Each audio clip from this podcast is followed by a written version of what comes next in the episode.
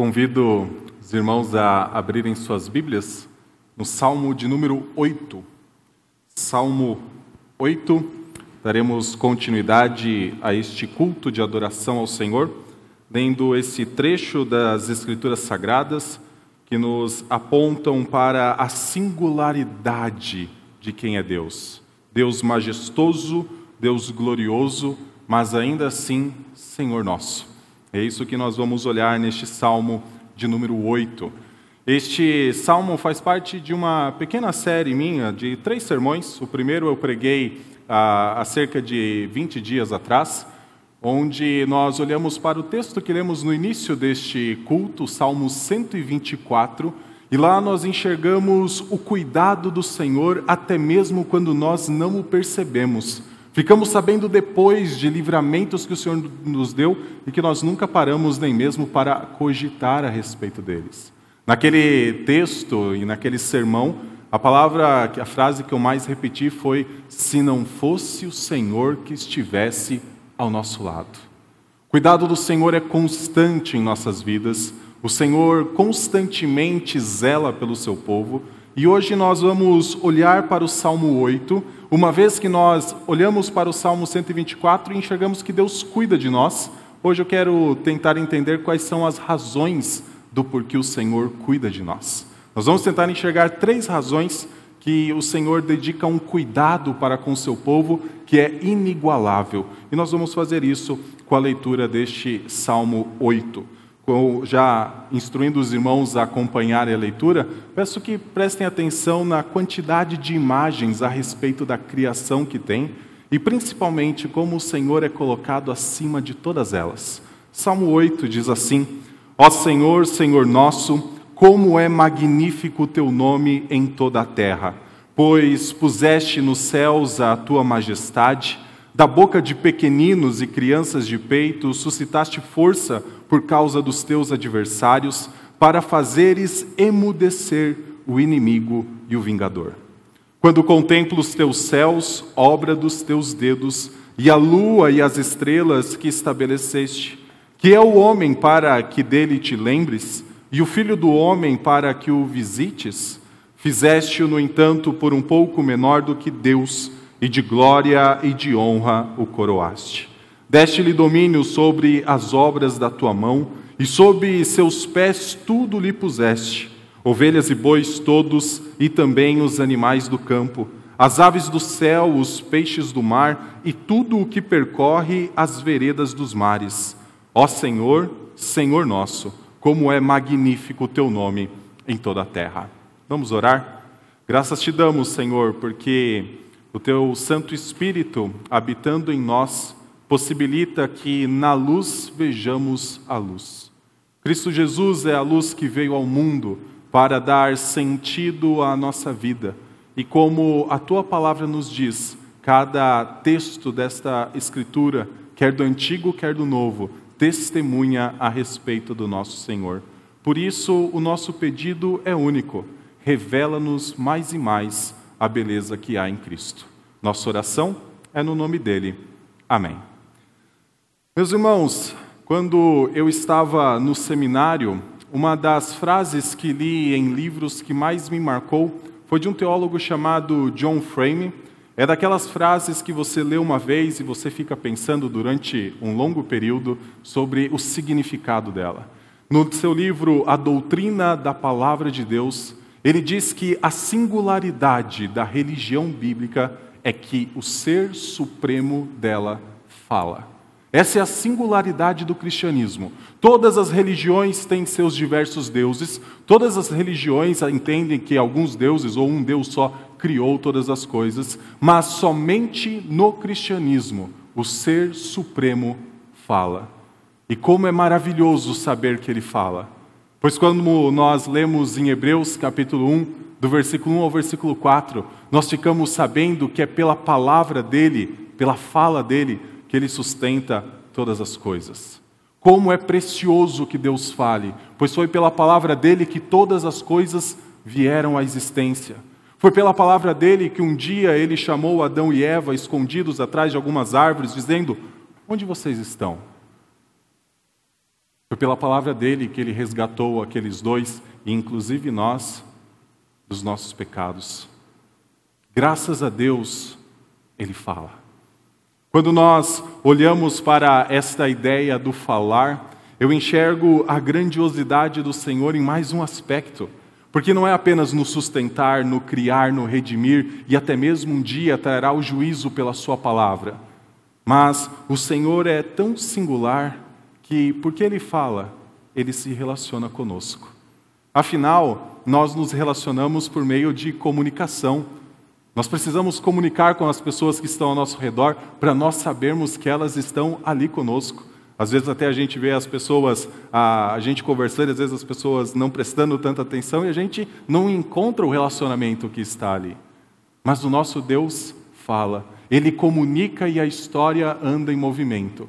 E você já parou para pensar quão grandioso é um Deus que apenas pela sua palavra traz todas as coisas à existência? Um Deus que pela sua palavra sustenta todas as coisas.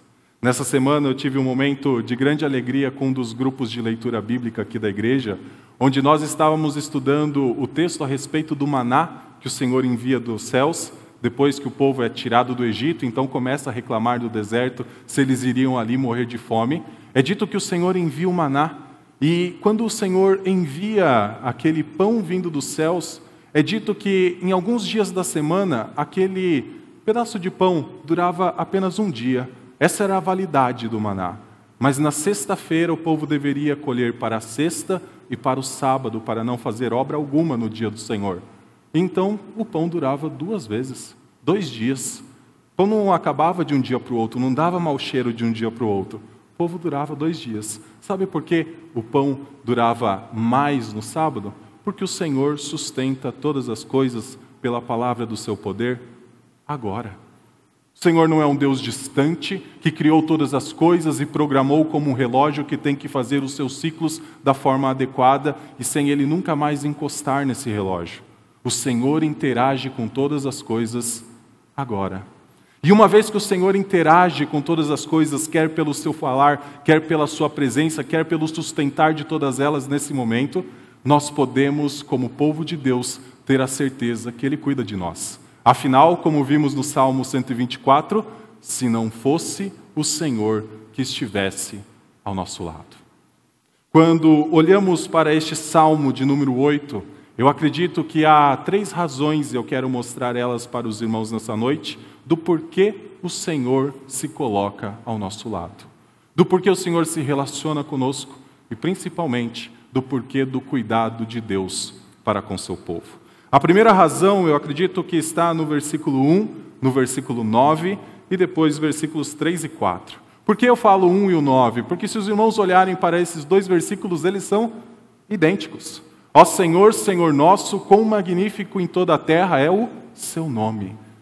E no versículo 3, nós encontramos o salmista fazendo uma meditação, contemplando a criação e chegando a uma conclusão a respeito do Criador.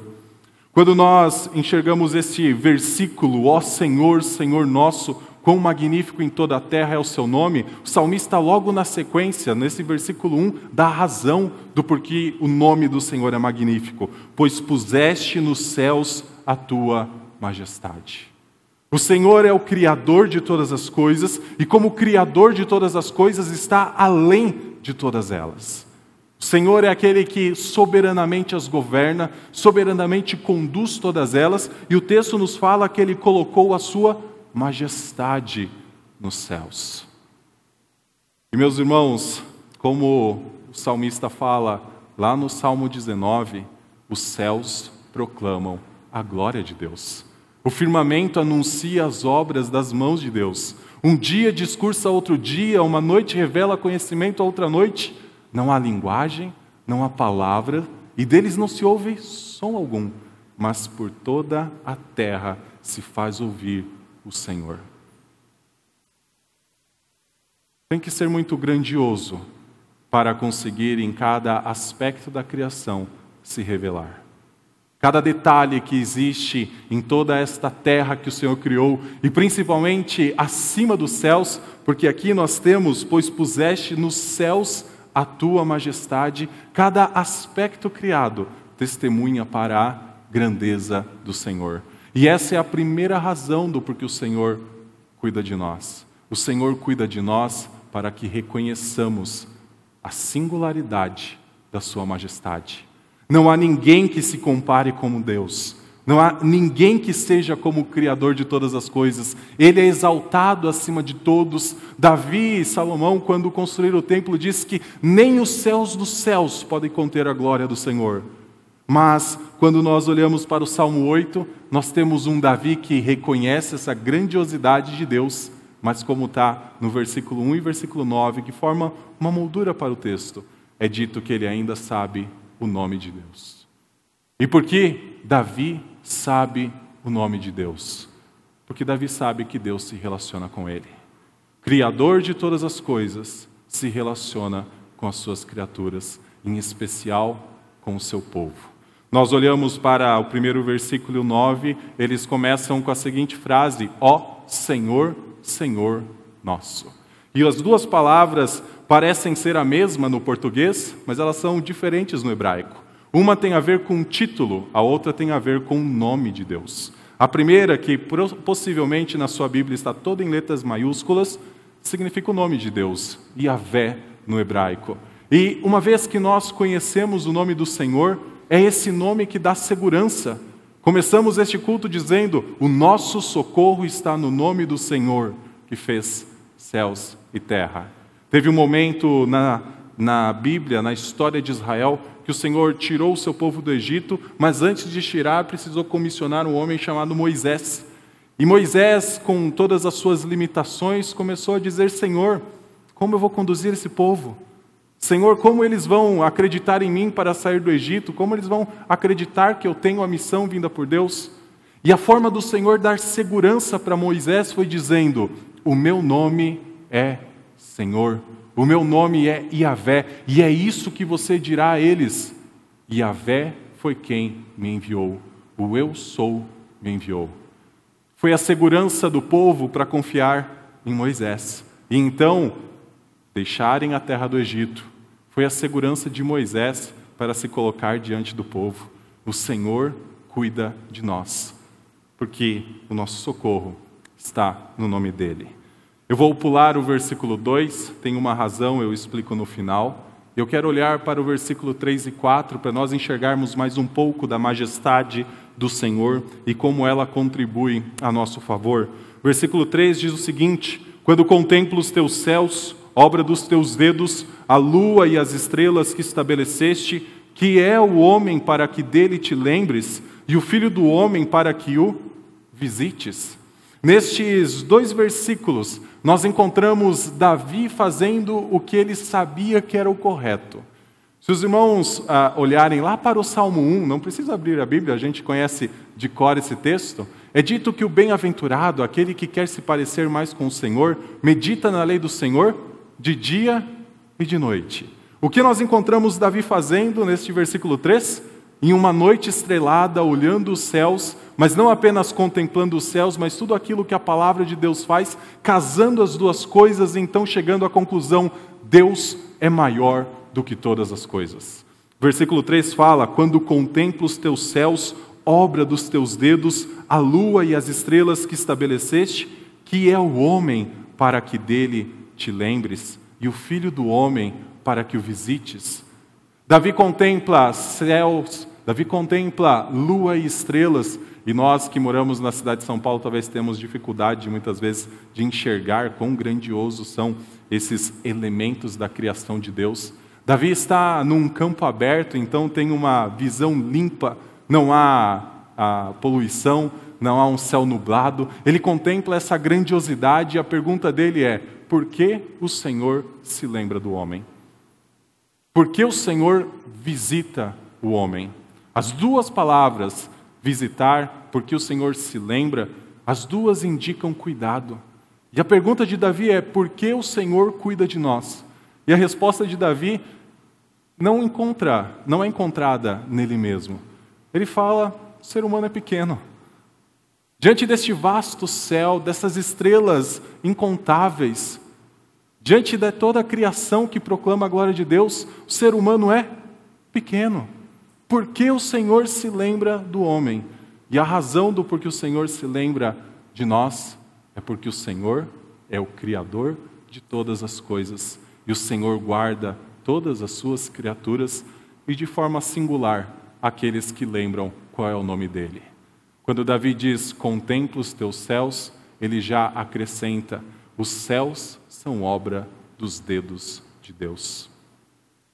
Contemplo os céus, esta grandiosidade criada, e eu enxergo que existe alguém que é maior, porque os dedos o fizeram. É claro, aqui é uma linguagem poética para nós entendermos o que ele está dizendo. O Senhor, com todo o seu cuidado, como alguém esculpe com a mão uma escultura, o Senhor fez essas coisas, mas o Senhor é tão poderoso que não foi nem os seus dedos, afinal, o Senhor não tem dedos, ele é espírito, mas foi a Sua palavra que do nada trouxe à existência todas as coisas. Sabe por que nós podemos entender a respeito do cuidado do Senhor? Primeiro, porque somos criatura do Senhor mas principalmente porque quem cuida de nós é muito maior do que nós. Primeira razão, então, do porquê do cuidado do Senhor para conosco é para a gente reconhecer que o Senhor é grande, que o Senhor é majestoso, que o Senhor é glorioso. Segunda razão do porquê o Senhor cuida de nós está a partir do versículo 5 até o versículo 8, e esta razão tem a ver com a singularidade do reino de Deus do reino do Senhor, ele quer que nós reconheçamos que o reino dele é único e não há reino que se compare a esse. Versículo 5 fala: Fizeste-o, no entanto, por um pouco menor do que Deus, e de glória e de honra o coroaste. Deste-lhe domínio sobre as obras da tua mão, e sob os seus pés tudo lhe puseste ovelhas e bois todos, e também os animais do campo, as aves do céu, os peixes do mar, e tudo o que percorre as sendas dos mares ou as veredas dos mares. Olhamos para este texto e depois de contemplar todo o céu, o salmista está de novo pensando por que o Senhor cuida de nós. Afinal, diante da criação, pequeno. O ser humano, apesar de ser maior que muitos animais, ainda é muito pequeno, quantitativamente reduzido. Mas então o salmista começa a pensar sobre o que o Senhor colocou como papel para o ser humano. E o papel do ser humano é dominar sobre as obras da mão de Deus. Os dedos do Senhor fizeram céus e terra, né? Ele falou nessa linguagem poética antes. E agora ele fala: estas obras foram colocadas debaixo do governo do homem. Por quê? Porque o ser humano tem capacidade intrínseca de fazer isso? É nele mesmo que se encontra a capacidade de governar? Não. Mas é porque o Senhor delega, uma vez que o ser humano é imagem e semelhança de Deus. Versículo 5 fala: Fizeste-o, no entanto, por um pouco menor do que Deus, e de glória e de honra o coroaste. Esse texto ele ecoa para nós Gênesis 1. O salmista está fazendo aquilo que o Salmo 1 diz que nós deveríamos fazer: meditar na lei do Senhor de dia e de noite. O que o salmista está fazendo? Pensando em Gênesis 1, contemplando os céus e terra e chegando à conclusão: o Senhor fez o homem por um pouco menor do que Deus. Há uma disputa a respeito de como seria a melhor tradução para essa ideia, um pouco menor do que Deus, porque nós pensamos assim, mas o homem, então, em sua qualidade, em sua honra e sua glória, é só um pouco menor do que Deus? Alguns vão dizer que a melhor tradução seria, e talvez alguns irmãos tenham essa tradução em suas mãos, um pouco menor do que os anjos. É uma tradução possível também. Mas quando eu penso que o salmista está olhando para Gênesis 1, e contemplando a criação de Deus, Gênesis 1 não menciona anjos. O Senhor fez o ser humano por um pouco menor do que Deus. Agora deixa eu explicar essa ideia de um pouco menor. Um pouco menor aqui é uma linguagem poética, para nós entendermos que o homem é singular. O homem tem uma glória que nenhuma outra criatura tem, mas esse um pouco menor ainda é infinitamente menor. O salmista se apropria de um jeito de falar para uh, comunicar a ideia de que nós temos uma posição singular dentro de toda a criação de Deus. E essa é uma das razões do porquê o Senhor cuida de nós. Porque o Rei dos Reis, Senhor dos Senhores, Criador dos céus e da terra, colocou debaixo do ser humano o domínio sobre todas as coisas. O versículo continua, a partir do versículo 6, o salmo continua: Deste-lhe domínio sobre as obras da tua mão, e sob seus pés tudo lhe puseste: ovelhas e bois, e também os animais do campo, as aves do céu, os peixes do mar e tudo o que percorre as veredas dos mares. Existe uma razão para o Senhor cuidar de nós, porque o Senhor nos colocou também numa posição singular em relação a toda a criação. O Senhor cuida de toda a criação? Cuida, mas o Senhor cuida de uma forma especial daquele que é imagem e semelhança dele. Por fim, terceira razão do porquê o Senhor cuida de nós, e agora eu volto para o versículo que eu pulei. E deixa eu explicar por que eu pulei esse versículo. Se os irmãos olharem para o versículo 1, ele termina dizendo o seguinte: Pois puseste nos céus a tua majestade. E se olhar para o versículo 3, diz: Quando contemplo os teus céus, obra dos teus dedos. Esse versículo 2, ele parece deslocado neste salmo. Poderia continuar do versículo 1 para o versículo 3. Não precisaria ter este versículo 2 aqui, mas eu acredito que tem uma razão do porquê ele está aqui. Então, eu escolhi pular justamente porque eu achava que o texto poderia ter uma sequência, mas existe uma razão para esse versículo 2 estar onde está. Segunda razão do porquê eu deixei este versículo para o final tem a ver com a diferença da ordem lógica das coisas do salmo. Vamos pensar em termos de grandeza.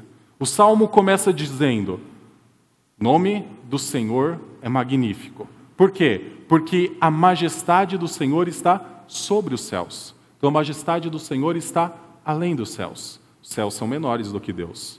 E então o salmo poderia continuar dizendo o seguinte: e esses céus são maiores do que maiores do que os homens. E os homens são maiores do que os animais. Mas então tem o versículo 2, e o versículo 2 foge à lógica de todo o salmo, porque ele fala o seguinte: da boca dos menores o Senhor fez emudecer os maiores.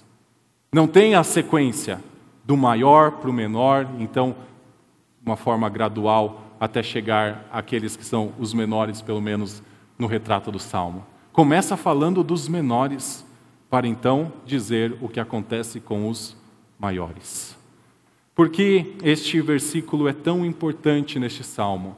Porque eu acredito que é este versículo que faz o ser humano reconhecer que Deus é grandioso e faz o ser humano reconhecer que ele é imagem e semelhança de Deus. Se não acontecesse o que acontece nesse versículo 2, nós jamais conheceríamos a Deus.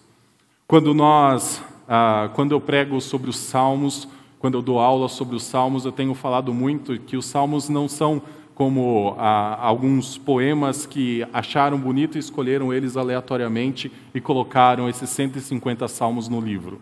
Eles foram escolhidos primeiro porque são palavra do Senhor, e quando eles foram reunidos, eles foram reunidos de uma forma lógica. Os salmos ao redor nos ajudam a entender o salmo que a gente está estudando. E essa é uma boa tática para a gente fazer as nossas devocionais, que os salmos ao redor falam. E nós olhamos para o tema deste Salmo 2, e ele está falando que da boca de pequeninos o Senhor fez emudecer os seus adversários. Quando olhamos para o livro 1, de todo o livro dos Salmos, que vai do capítulo 1 até o Salmo 41, nós encontramos que há Davi diante dos seus adversários. O livro 1 basicamente tem este tema. Ele começa dizendo que o Senhor levantou adversários contra Davi, e ele termina dizendo que até o amigo mais íntimo levantou o pé contra Davi, lá no Salmo 41. Essa é a temática deste livro. E eu acho que é por isso que o Salmo 2 retoma essa temática. Eu quero propor um exercício para os irmãos de folhear algumas páginas de sua Bíblia. Também será projetado aqui no telão. Mas eu quero que os irmãos voltem lá para o Salmo 3, que é o primeiro salmo que inicia mesmo este livro 1. Salmos 1 e 2 são uma introdução. ao livro dos Salmos, mas o Salmo 3 começa a temática. E olha o que está no versículo 1, como está projetado e está na sua Bíblia. Diz assim: Ó Senhor, como tem crescido o número dos meus adversários. São numerosos os que se levantam contra mim. Os irmãos podem olhar que tem um título esse salmo que é Davi fugindo de Absalão. Então, o primeiro salmo diz: Senhor, tem crescido o número dos meus inimigos. Os meus adversários têm se levantado contra mim. Qual é a resposta de Davi a essa ameaça? Está no versículo 7 deste mesmo Salmo 3: Levanta-te, Senhor. Se os inimigos têm se levantado, levanta-te, Senhor. Aqui está a confiança do salmista. Agora vá para o Salmo 4, versículo 2, que diz o seguinte: Filhos dos homens, até quando vocês vão querer transformar a minha glória em vergonha? Até quando amarão a vaidade e buscarão a mentira? Saibam, porém, que o Senhor distingue para si o piedoso. De novo, Davi se encontra diante de pessoas que ameaçam a sua vida. Salmo 5, versículo 8, diz o seguinte: Senhor, guia-me na tua justiça por causa dos meus adversários. Endireita diante de mim o teu caminho, porque na boca dos meus adversários não há sinceridade. O íntimo deles está cheio de crimes a garganta deles é sepulcro aberto, e com a língua lisonjeiam. Os adversários continuam tendo uma posição como pessoas levantadas, como pessoas que estão ameaçando a vida de Davi. Salmo 6, versículo 7, diz o seguinte: Davi, então, retratando o seu sentimento diante da ameaça dos seus adversários, diz o seguinte: De tristeza os meus olhos se consomem envelhecem por causa de todos os meus adversários. Essa é a posição que Davi chega na sua vida. Ele já não encontra mais saída. Esse salmo ele é um salmo extremamente pesado. Davi diz que faz a, durante a noite ele alaga o seu leito de lágrimas. E ele fala: os meus olhos envelhecem, se consomem por causa de todos os meus adversários. Versículo 7, diante desta situação tão difícil, ele faz um pedido no capítulo 7, Salmo 7, versículo 6. Levanta-te, Senhor. Na tua indignação, mostra a tua grandeza contra a fúria dos meus adversários. E desperta-te em meu favor, segundo o juízo que designaste. A situação de Davi só piora Aqui é dito que ele está sendo acusado por um homem chamado Cushi Benjamita, é o título do salmo.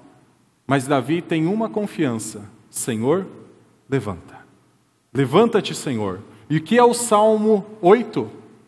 O Senhor é maior do que os céus e do que a terra. E uma vez que o Senhor é maior do que todas as coisas, o versículo 2 diz: Da boca de pequeninos e crianças de peito suscitaste força por causa dos teus adversários, para fazeres emudecer o inimigo e o vingador. Davi está sendo acusado em cada salmo, Davi está sendo perseguido em cada salmo, os adversários estão se levantando contra ele em cada salmo, mas a certeza que ele tem, e é por isso que ele diz que o nome do Senhor é glorioso em toda a terra, é que o Senhor faz os seus adversários se emudecerem. Essa palavra emudecer, ela pode ser traduzida para o Senhor faz os seus adversários se assentarem.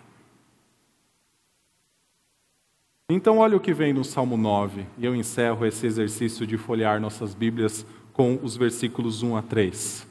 Eu te louvarei, Senhor, de todo o meu coração, contarei todas as tuas maravilhas, em ti me alegrarei e exultarei, ao teu nome, ó Altíssimo, eu cantarei louvores, pois ao retrocederem os meus inimigos, tropeçam e somem da tua presença.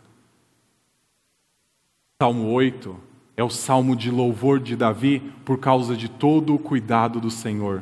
O Senhor é majestoso, é magnífico, por isso o Senhor cuida do seu povo. O Senhor estabeleceu um reino que é singular e colocou o ser humano numa posição singular deste reino. Por isso o Senhor cuida do seu povo. Mas o Senhor quer que a gente entenda a singularidade da sua misericórdia. Por isso ele faz pequenos emudecerem grandes. Ele faz crianças de peito recém-nascidas por conta daquilo que elas ah, proferem por suas bocas, e talvez seja apenas choro, porque o Senhor quer mostrar que a misericórdia dele foge à lógica do maior para o menor. A lógica do Senhor é que é Ele que sustenta todas as coisas, e por isso Ele pode fazer até os mais poderosos se assentar diante dos mais pequeninos. O Senhor cuida do seu povo. Para encerrar este sermão, gostaria que nós entendêssemos que o Senhor, Criador de todas as coisas, não apenas se relaciona conosco, mas ele se fez igual a nós. Ele se colocou em nosso lugar.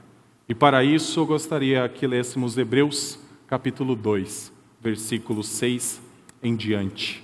Hebreus capítulo 2, que é a continuação de Hebreus capítulo 1 que nós lemos nessa liturgia. Nós vamos ver que o Senhor cuida do seu povo por causa do movimento que ele fez. Versículo 5 em diante diz o seguinte: Hebreus 2: Pois não foi a anjos que Deus sujeitou o mundo que há de vir, sobre o qual estamos falando. Pelo contrário, alguém em certo lugar, e este lugar é o Salmo 8, deu testemunho dizendo: Que é o homem que dele te lembres, ou filho do homem que o visites? Fizeste-o por um pouco menor do que os anjos, e de glória e de honra o coroaste. Todas as coisas sujeitaste debaixo dos seus pés.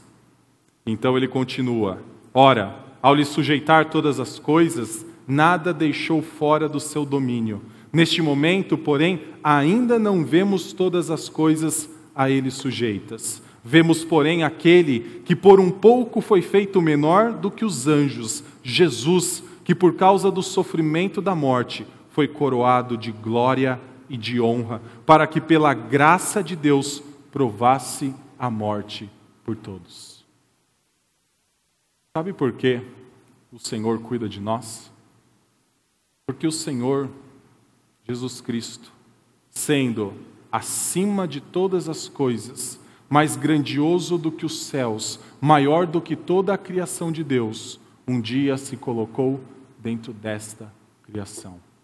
Aquele que é cheio de glória, um dia se esvaziou para ser como nós passou por aquilo que nós passamos, sofreu aquilo que nós sofremos, foi tentado em todas as coisas a nossa semelhança, mas sem pecado, para uma razão: cuidar do seu povo.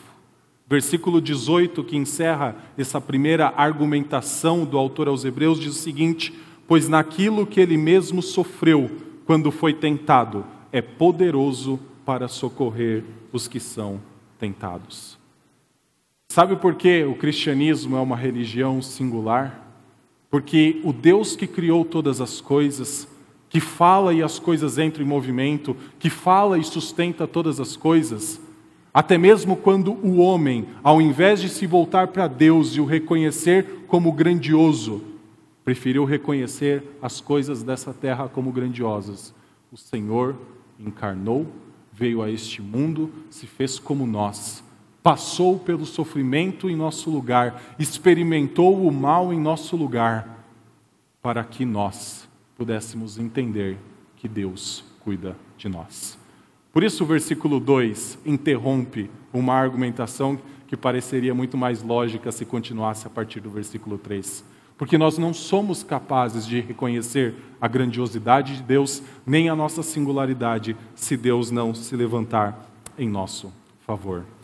Duas lições, meus irmãos, eu acredito que nós extraímos deste salmo. Primeiro é, uma vez que os céus proclamam a glória de Deus. E uma vez que a glória do Senhor está acima dos céus, é dito que o nome do Senhor é magnífico aqui na terra. E como o nome do Senhor é magnífico sobre a terra. Todas as vezes que nós proclamamos o Evangelho, todas as vezes que nós testemunhamos que o Senhor cuida de nós, nós estamos louvando o nome do Senhor em toda a terra. Essa é a grande afirmação do salmo, é repetida duas vezes. Nós precisamos proclamar a majestade do Senhor. Quem cuida de nós não é alguém limitado como nós. Quem cuida de nós é o Criador de todas as coisas. Segundo ensino deste salmo, é que nós podemos olhar para o versículo mais difícil do salmo, que diz que o Senhor nos fez por um pouco menor do que Deus e de glória e de honra nos coroou. A gente poderia pensar da seguinte forma: poderia ter sido escrito: O Senhor nos fez por um pouco maior do que os animais do campo, por um pouco maior do que os peixes do mar. Mas o Senhor, segundo o Salmo, nos fez por um pouco menor do que ele. Sabe o que isso significa? Nós encontramos nossa identidade no Senhor e não nessa criação. Nós encontramos nossa segurança no Senhor e não nas coisas que são criadas. Mas muitas vezes nós preferimos viver como se as coisas criadas fossem satisfazer o mais profundo do nosso ser. Mas o Senhor não nos fez para olharmos para a criação e buscarmos socorro, buscar cuidado, buscar sentido, buscar segurança nessas coisas que são criadas. O Senhor nos fez por um pouco, linguagem simbólica, menor do que Ele para nós encontrarmos significado, identidade, segurança, cuidado nele. Vamos orar? Santo Deus, nós somos gratos, ó Pai, pela Sua palavra, somos gratos porque ela é a luz que ilumina o nosso caminho, somos gratos porque ela nos mostra o quanto o Senhor é grande, o quanto nós somos pequeno. Ela nos mostra que nós precisamos cogitar por que o Senhor cuida de nós mas ela também nos mostra as razões deste cuidado. Por isso, ó Pai, pedimos que o Senhor imprima em nosso coração e em nossa mente a certeza de que nós temos um socorro no Senhor, Criador dos céus e da terra. Essa é a oração que nós fazemos. Em nome santo de Cristo. Amém.